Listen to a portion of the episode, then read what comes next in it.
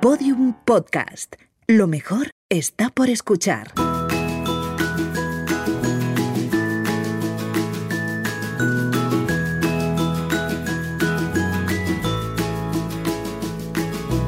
Charlas, un podcast de sonajero de Fisher Price. Bienvenidos a Charlas del Sonajero de Fisher Price, un espacio dedicado a madres, padres e hijos.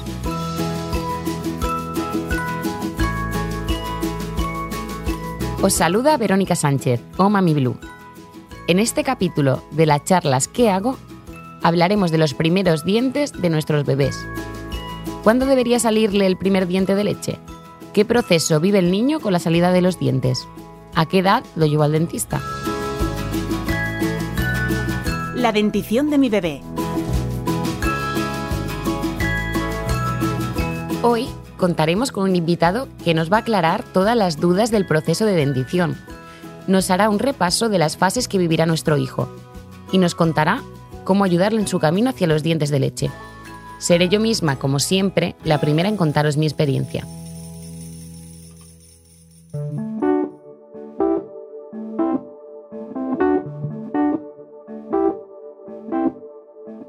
Recuerdo cuando empezamos a intuir que le estaban saliendo los dientes manos a la boca, irritabilidad, falta de apetito.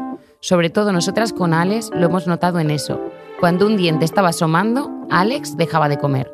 Y esto, a cualquier madre, es algo que nos preocupa y mucho. Sobre todo porque no lo entendemos y no sabemos cómo lo debemos afrontar. Así, he vivido el proceso de dentición con mi hijo, pero ahora os toca el turno a vosotros.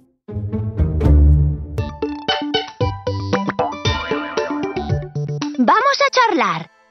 Mi nombre es Beatriz, soy de Cabo de Palos. Mi hijo le salieron los dientes a los... Bueno, el primer, los primeros dos dientes le salieron a los cuatro meses. La verdad que no tuvo fiebre, no tuvo molestias. Eh, se lo notamos porque tocamos el diente que ya había roto. Y nada, ahora tiene 11 meses, le han salido siete dientes y dos muelas. Y la verdad que no hemos notado con ningún diente ningún tipo de molestia. Sé que es un caso raro y hemos tenido mucha suerte, pero pero le están saliendo así sin más.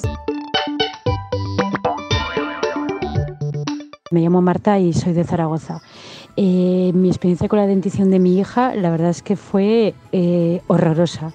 El primer diente le salió con nueve meses y de los nueve a los 18 le salieron creo que cuatro. Cada diente que le salía mm, tenía una infección de oídos brutal. Eh, aparte de muchos dolores, llantos, etc. El médico nos decía que no tenía nada que ver, pero era, bueno, matemático, o sea, era diente que asomaba, infección de oídos, antibiótico y al final en la revisión de los 18 meses encontraron que tenía un tapón en el oído, bueno, del tamaño de un garbanzo la pobre. No saben si provocado por las otitis, por los dientes o si iba todo ligado. La cuestión es que desde que le quitaron ese tapón eh, los dientes salieron bien, no hubo dolores y está a punto de hacer 8 años y no vuelto a lo que es un antibiótico.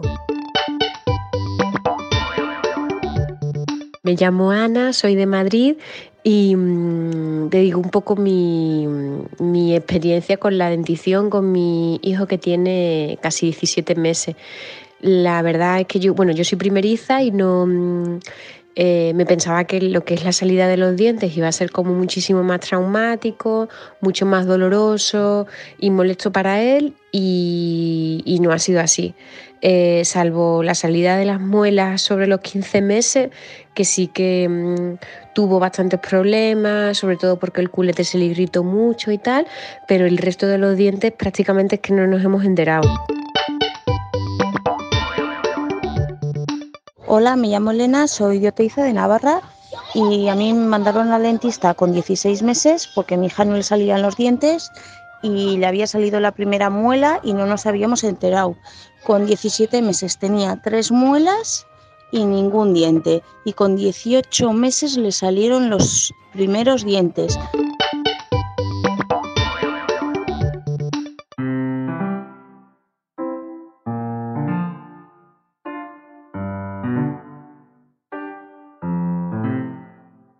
Estas han sido vuestras experiencias y para ayudarnos en este proceso contamos hoy con el odontopediatra Javier Rangel. Bienvenido. Muchas gracias. Javier, vemos que la dentición es un proceso cambiante y parece que no hay una regla general, ¿verdad? ¿A qué edad suelen salir los primeros dientes?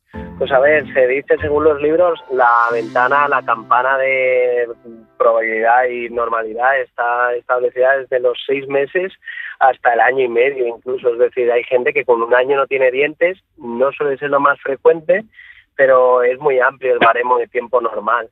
Pero lo más normal, lo, lo más frecuente es que rompan los dos incisivos inferiores a los seis meses, alrededor de los seis meses. Yo lo he oído alguna vez, pero ¿pueden realmente llegar a nacer con dientes los bebés? Sí, se llaman dientes connatales, que suelen pertenecer ya a la dentición temporal, no están bien sujetos y suelen ser dientes que, que pierde el niño y ya se queda sin ellos, y además los problemas que pueda producir, sobre todo con el tema de la lactancia, pues son dientes que mejor si no salen, porque a la hora de darle la lactancia a la madre le hace daño y es más difícil de cogerse al pecho. ¿En los prematuros, por ejemplo, cambia el proceso de dentición de alguna manera? A ver, como todo, a los niños prematuros les suele costar más desarrollarse. Eh, hay una equivalencia a los niños que son más pequeños y que les cuesta más eh, coger peso y ir en el percentil normal de peso y altura, pues también hay normalmente una, una relación con, con la, en el desarrollo y la erupción de los dientes. Es decir, los niños que son prematuros, que les cuesta más coger ese percentil, pues suelen erupcionar los dientes y desarrollarse más tarde. Javier, me gustaría que nos hablaras de la fase oral, es decir, ese momento en que los bebés todos se lo llevan a la boca. ¿Por qué lo hacen y cuándo acaba esa fase? La percepción del tacto que tienen en los, en sobre todo los labios y la lengua es mucho más eh, está mucho más desarrollada que los de los dedos, por ejemplo. Entonces todo va a la boca. ¿Por qué? Porque ahí descubren sabor, textura, tacto. Es como, imagínate ese niño que no ve bien del todo. El tacto de los dedos no está bien desarrollado y todo lo, le produce un estímulo a partir de la boca. Entonces por eso tienden fisiológicamente a tirarse todo a la boca. Eh, además, cuando están erupcionando los dientes, el hecho de apretar algo, la presión, es como cuando te haces una herida y te presionas, te calma. Entonces también eso lo buscan los niños. A partir del año así, que ya se desarrolla la vista mejor, el tacto de los dedos es mejor, pues ya empiezan a utilizar menos lo que es la estimulación oral. ¿Cuáles son los primeros síntomas que nos indican que al bebé le están saliendo los dientes? Sobre todo babeo e irritación He escuchado por lo que me ponías eh, las preguntas, inquietudes de, alguna de las madres de estos niños.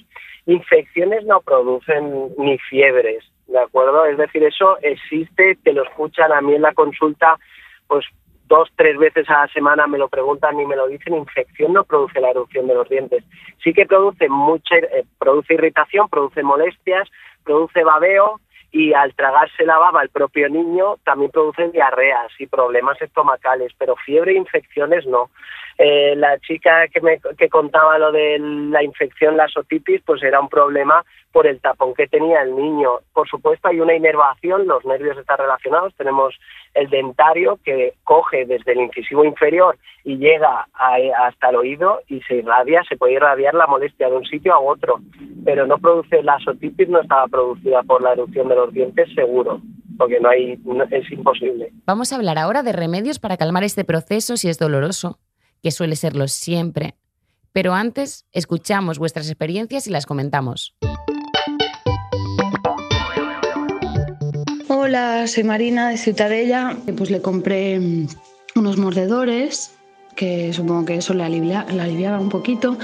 Y luego tenía también un mordedor de estos que lleva como agua por dentro, que lo pones en el congelador y así pues está fresquito. Y, la verdad es que, ya te digo, no, no lo sufrimos mucho eso. Hola, mi nombre es Elizabeth, em, os escribo desde Barcelona. Mira, yo tengo gemelos de 5 años ahora mismo y los míos no tuvieron demasiado dolor quiero pensar que no era dolor de dientes. Entonces compré el típico gel ese que se, se ponen las encías y alguna vez se lo puse y poco más. Ellos tomaron pecho hasta los dos años y medio, entonces pienso que el pecho también ayudó a que se calmaran y luego pues eh, juguetes de plástico, bueno, el plástico de mm, mordedores y cosas así, fríos, aunque bueno, mm, básicamente solo usé esto. Mis hijos el proceso de dentición no ha sido nada traumático. Así que es verdad que eh, pasan épocas molestas, pero nosotros lo hemos sobrellevado siempre dándoles cosas frías y cuando los veamos más desesperados dándoles un antiinflamatorio. ¿Qué nos dices como odontopediatra del uso de mordedores? Pues van bien encaminadas por lo que he escuchado, porque el frío, eh, como funciona también como antiinflamatorio, entonces alivia mucho. Hay unos verdes mordedores, como comentaba una madre, que se pone la nevera y ya está. Lo que también yo a veces, porque si es necesario comprar cosas, se dice, y si no se puede hacer un buen truco, que es pones hielo, lo puedes machacar y lo pones en un trapo. Por supuesto, el hielo no tiene que haber un contacto directo con la encía del diente porque puede producir quemaduras.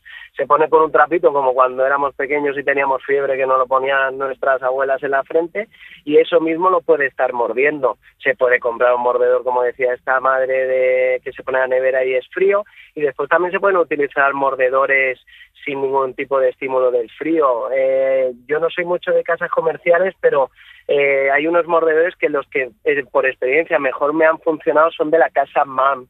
Y tenemos la opción de cuando salen los dientes anteriores la anatomía para que calmar esa por presión calmar esa irritación. Y después tenemos los mordedores para cuando salen los dientes posteriores las muelas. Y la verdad es que presión y si encima es presión y frío pues es lo que más alivia al niño y niña hay un remedio que causa mucho furor y rechazo al mismo tiempo, los collares de ámbar. ¿Qué opinas de ellos? A ver, yo soy muy escéptico eh, con lo de collares de ámbar. A mí me han llegado niños de, como tengo el collar de ámbar, eh, no, le, no le van a doler los dientes y tener infecciones en la boca. Entonces, decir, a ver, no hay una explicación científica. Entonces, todo lo que no tiene una explicación científica a mí me, me, me causa un poco de escepticismo. Es como cuando también te, te curaban los orzuelos con una llave hueca. Mm, daño no hace. Entonces, si se lo quieren poner, yo cuando me lo dicen, daño no le va a hacer ningún tipo de daño. Que se lo quieren poner, pero no hay ningún tipo de estudio que te pueda relacionar a nivel científico que el llevar un collar de ámbar te va a producir que no te duelan los dientes. ¿Hay algo que desaconsejas como remedio casero que sabes que no funciona y que puede ser peligroso? Que no funciona. A ver, a mí me ha, por ejemplo, hay gente que dice, no, yo le he puesto calor, no, el calor no, al revés, dilata más y puede producir más, más molestias. El hielo de forma directa, no, yo es que le he dado un, un, hielo para que lo mordiera, no, porque puede producir quemaduras. Y después, esto a mí no me ha llegado, pero sí que lo he escuchado de generaciones anteriores, de ponerle un poquito de coñac o otro tipo de alcohol y restregárselo con, con un trapito o algo no, el alcohol para si tuviera una herida o una infección vale. Si el diente ya roto y tiene algún tipo de llaguita, se puede utilizar geles que tengan clorexidina al 0,05%, pero eh, a nivel que no aconsejaría es calor, hielo de forma directa y ningún tipo de alcohol. Vemos que los mordedores fríos están siendo muy utilizados por las mamás que nos han llamado. Los collares de ámbar no siempre los eligen las madres, pero ¿algún remedio que sí funcione, además de los que hemos hablado? Nosotras, por ejemplo, cuando Alex ha sido más mayor, eh, hemos utilizado la manzana fría, fruta. ¿Qué opinas de esto? Eh, por el frío y por la presión, es decir, todo lo que haga una presión a una irritación, es decir, tú te está irritando, te está, tienes como una herida, porque el diente atraviesa la encía, entonces eso eh, los niños lo notan desde que sale del hueso, que tú aún no lo ves, ahí ya empieza a molestar y después atraviesa la encía y produce una herida, es decir, el proceso es normal que pueda producir molestias. Todo lo que produzca presión sobre la zona y encima este frío le va a aliviar. Si come fruta le produce presión y encima está fría, pues tiene lógica de que pueda de que pueda ayudarle, por supuesto. Y otra de las preguntas clave a la hora de hablar de la dentición es la primera visita al dentista. ¿Cuándo llevaste por primera vez a tu hija o a tu hijo al dentista? ¡Vamos a charlar! Me llamo Rosana y soy de un pueblo de Albacete como tú. Yo realmente no recuerdo la dentición de, de Pilar, que se llama mi hija, porque fue totalmente la pasamos inadvertida, vamos, le salieron los dientes con normalidad, no nos enteramos de nada, no tuvo fiebres ni dolores, como todo iba normal y, y, no pasó nada que yo observara extraño, la llevé con la revisión de los siete años, cuando ya le salieron algunos dientecitos de nuevos. Hola, mi nombre es Victoria, soy de un pueblo de Salamanca que se llama Ciudad Rodrigo. Eh, el nacimiento de los dientes de mis hijos, pues la verdad que no han notado, no le han dado mucha guerra, no han necesitado ayuda de nada. Y sí que es verdad que al mayor lo llevé por primera vez al dentista con tres años porque le vi una caries. Me llamo Cristina, soy de San Carlos de la Rápida, un pueblecito de Tarragona y como mamá, como mamá de dos gemelas de 11 meses y medio, en mi caso no lo hemos llevado al dentista aún, a ninguna de las dos, ya que tampoco tenemos conocimiento de cuándo tendría que ser la primera visita al dentista, cuál sería la edad aproximada para la primera visita del dentista. Pues te respondo según la Organización Mundial de la Salud, la OMS, te dice que la primera consulta del odontopediatra debe ser antes de los dos años de edad para ver que no solo es el proceso de los dientes, es el proceso de los frenillos, que la lengua tenga la movilidad que tiene que tener, porque no solo el odontopediatra mira los dientes, sino que mira que el desarrollo de los tejidos orales y de la musculatura, de la osificación, sea la correcta. Eh, ¿Qué pasa con este problema? Que cada vez vienen antes a la consulta pero que decían las madres, yo lo he llevado con siete años, hay veces que el primer molar permanente, por ejemplo, puede salir a los cinco años y medio, que cada vez es más frecuente una afectación, una anomalía del esmalte que se llama MIH, que es un esmalte muy blandito, que si no se cuida mucho y se puede erosionar rápidamente y te vienen con siete años a consulta, esto prácticamente es diario, es que le molesta una muela de leche y es una muela ya permanente que la tiene o prácticamente perdida o casi perdida. Entonces, ese control, además del habituarse a ir al dentista, el proceso de ir al dentista para el niño debe ser como ir a la peluquería, algo normal, que no le suponga ningún tipo de estrés y que vengan incluso contentos. Yo mis niños les gusta venir al dentista por lo general. Entonces, el proceso de ver que todo se desarrolla bien, porque mejor es prevenir que curar, y que el niño esté a gusto yendo al dentista, eh, debe ser desde pequeños, desde antes de los dos años de vida. ¿Y cuándo hay que empezar a lavarle los dientes y, sobre todo, cómo debemos hacerlo? Pues eso depende de cómo va la erupción de los dientes. Se empieza desde que nacen, aunque no tengan dientes, hay que limpiar las encías. Al principio, pues con una gasita y suero fisiológico o agua, eh, después de cada toma de techo de biberón, se, eh, se enrolla en el dedo, se pone un poquito de agua y se pasa por el, por el borde de las encías para limpiarlas. Conforme salen los dientes, esto se puede prolongar hasta que sale el primer molar temporal, que suele ser sobre el año y medio. Una vez salen molares, ya hay que introducir sí o sí cepillo. Cepillo de dientes que a mí es, no me gusta excesivamente los que dicen que son para niños, porque la cerda a mí me gusta que sea una cerda media, porque la blanda es tan blanda que, están, que ya el niño se mueve y no deja cepillar bien, pues si la cerda es demasiado blanda no arrastras nada y no limpias nada. Entonces, a partir del año y medio más o menos hay que introducir el cepillo. Y la pasta de dientes, pues depende del tipo de esmalte que tenga el niño, el riesgo de caries. Pero si es un niño de riesgo bajo de caries que tiene un esmalte normal, pues la solemos introducir sobre los dos años y medio, cuando termina de erupcionar el segundo molar temporal. En las rutinas de higiene bucal influye mucho el modelo de las madres y los padres y lo que ven ellos como costumbre en casa, ¿no? Por supuesto, es como todo. Si ellos ven que en su casa existe ese patrón de higiene, los niños es que te lo van a pedir. Hay muchos niños que es, eh, yo quiero hacerlo, y, pero por supuesto, hasta los 9, 10 años, el padre eh, es responsable de la, de la higiene del hijo. Es decir, como al igual que a un niño de 4 o 5 años no le pido que me haga la cena, me puede ayudar, pero no le pedimos que se cepille él solo, porque la coordinación de un niño no es la de un adulto. Y necesitamos que el padre esté involucrado directamente en la higiene, que coja el cepillo y termine de cepillarle. Por último, te voy a pedir, Javier, que le lances un mensaje a las madres y padres que tienen a sus hijas e hijos en el proceso de la dentición. Un mensaje de ánimo, de calma, de confianza. ¿Qué les dirías? Que aunque es un proceso que es un proceso molesto para el niño, es un proceso molesto para los padres porque pasan noches sin dormir también los padres, no es un proceso patológico, que no se asusten, que por ello hemos pasado todo, lo único que no nos acordamos, que no va a producir ningún tipo de gravedad, de infección, de afectación que corra riesgo la salud del niño ni de sus dientes, que es algo más que, que irrita, que molesta, pero que tienen que estar tranquilos, que lo van a pasar y superar, que utilicen este tipo de mordedores que funcionan muy bien y que tengan paciencia, que, es que hay que pasarlo. Y después cuando salen los dientes permanentes también a muchos niños les molesta. Pero ya son más mayores y saben controlarlo. Un niño que es pequeño, pues sabemos cómo reacciona. Tiene hambre, llora, le molesta algo, llora, eh, está cansado, llora. Pues ese llorar, pues esa irritación es algo que por la edad, pues es más de lo que es realmente. Javier Rangel, odontopediatra, muchas gracias por haberte acercado a las charlas que hago para hablar conmigo.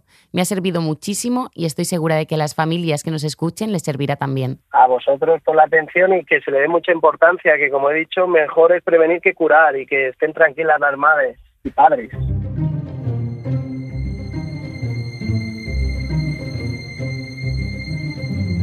Y nosotros nos volvemos a encontrar en el próximo episodio de las charlas ¿Qué hago? Y hablaremos de algo que preocupa y bastante a madres y padres, el primer día de guardería. Muchas gracias por estar al otro lado y hasta que volvamos a oírnos, feliz crianza. Un abrazo.